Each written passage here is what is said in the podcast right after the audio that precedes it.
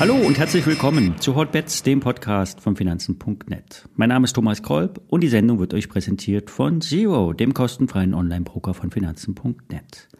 Alle nachfolgenden Informationen stellen wie immer keine Aufforderung zum Kauf oder Verkauf der betreffenden Werte dar. Bei den besprochenen Wertpapieren handelt es sich um sehr volatile Anlagemöglichkeiten mit hohem Risiko.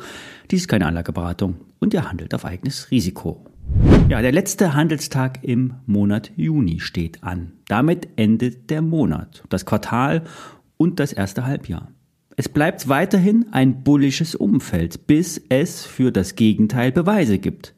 Erst mit dem Unterschreiten des Bodens im DAX bei rund 15.700 Punkten würde der Markt wegkippen.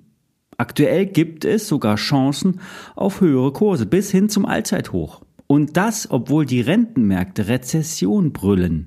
Die Zinsen steigen, weil die Notenbanken weiter die Leitzinsen anheben müssen.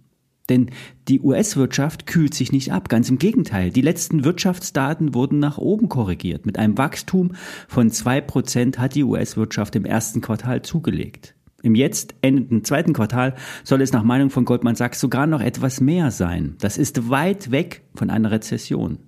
Es liegt wohl an der steuerlich angefachten Investitionspolitik der US-Regierung. Wer investiert, kann großzügig abschreiben. Hauptsache, die USA bekommen wieder mehr Produktionsmittel raus aus China zurück in die USA. Das ist gut für die Wirtschaft, aber auch kontraproduktiv für die Inflation. Die Produkte, die nicht mehr in Asien hergestellt werden, werden schlussendlich teurer sein in der Produktion und damit auch im Preis. Für die Börse bleibt es bei dem Mantra, solange keine tieferen Tiefs gemacht werden, bleibt der Aufwärtstrend intakt. Aktuell sind 58% Calls im Markt. Damit ist das Sentiment weiterhin bullish. Das Volumen ist allerdings sehr gering an den Kassamärkten, also beim Aktienhandel und auch an den Terminmärkten, wo die Futures und Optionen gehandelt werden. Und das wird auch so bleiben, denn die nächsten Tage Nächste Woche ist äh, Feiertag in den USA. Dienstag ist Independence Day, ein Feiertag. Am Montag, dem Brückentag, wird der US-Handel verkürzt, also endet dieser schon um 19 Uhr unserer Zeit. Kommen wir zu den Einzelaktien. Nach dem Absturz könnte die Aktie von Friedrich Vorwerk eine Chance auf ein Comeback bekommen. So sieht es Börse Online. Der Röhrenbauer ist durch zu viele Aufträge unter Druck gekommen. Gaspipelines mussten in Windeseile zu den LNG-Terminals verlegt werden und dazu mussten Subunternehmer hinzugezogen werden. Und die haben eher saftige Preise berechnet. Dementsprechend blieb nichts bei Friedrich Vorwerk hängen. Die Firma hat ein Margenproblem. Statt 15 Prozent lag diese zuletzt unter 10 Prozent. Fachkräftemangel ist ebenso ein Thema, das sich auch nicht so einfach lösen lässt. Für das laufende Jahr, das nun zur Hälfte rum ist, wurde als Übergangsjahr eingestuft vom Vorstand. Hier könnte der Umsatz um 20 Prozent fallen. Das EBIT hat sich schon äh, halbiert und dabei könnte es auch bleiben. Doch der Blick geht ja wie immer nach vorn in Richtung 2024 und da könnte ein Effekt aus dem Investitionsprogramm Energiewende zum Tragen kommen. Die Bundesregierung will die Fernwärmenetze ausbauen und dazu müssten Pipelines und Anlagen gebaut werden, um Wasserdampf, gewonnen aus dem Verbrennen von Müll, zu den Abnehmern zu transportieren, sprich in die Haushalte und Industrie. Wir haben hier übrigens in Frankfurt schon ein sehr stark ausgebautes Fernwärmenetz. Die Hochhäuser in der Frankfurter Innenstadt werden zu großen Teilen mit Fernwärme beheizt. Es gibt sogar ein Kühlnetz, das das Abkühlen der Bürotürme im Sommer ermöglicht. Und so ein Netz muss aufwendig geplant und gebaut werden. Das ist ein langer Weg, der zu gehen ist. Die Branche rechnet mit einem Investitionsbedarf in Höhe von 30 Milliarden Euro in den nächsten Jahren. Und davon könnte Friedrich Vorwerk etwas abbekommen. Es wird bereits in Hamburg an dem Ausbau der Fernwärmeinfrastruktur gearbeitet. Das Auftragsvolumen soll bei 70 Millionen Euro liegen. Insgesamt sind die Auftragsbücher voll. Der Auftragsbestand soll bei Friedrich Vorwerk bei rund 450 Millionen Euro liegen. Aufträge sind also nicht das Problem. Die Marge lässt sich nur durch Preisanpassungen wieder steigern. Das Problem mit dem Fachkräftemangel wird bestimmt etwas länger dauern. Aber wenn die Konjunktur weiter abkühlt, also in Deutschland und Europa, wird es auch auf dem Arbeitsmarkt Entspannung geben.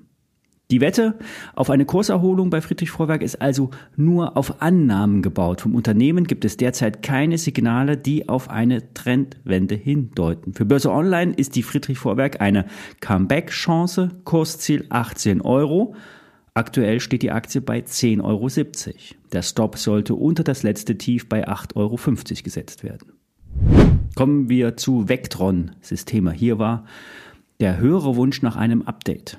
Der Kassenanbieter hat zum Jahreswechsel den Coupon-Spezialisten Arcado übernommen und hat somit den Zugang zu vielen neuen Kundengruppen erhalten. Und mit der Übernahme konnte der Umsatz im ersten Quartal um 34 Prozent auf 8,8 Millionen Euro zulegen. Im Kerngeschäft der Kassensysteme für Gastronomie und Bäcker ist der Umsatz erwartungsgemäß zurückgegangen, da bestimmte Umstellungsfristen in der Gastronomie auf manipulationsfreie Kassen äh, bereits verstrichen ist.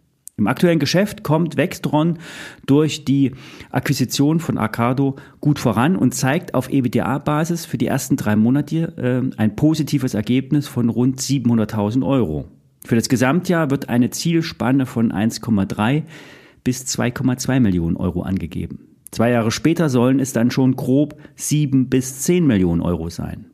Unter diesen Voraussetzungen ist, der, ist die Börsenbewertung von aktuell 36,5 Millionen Euro nicht sehr hoch.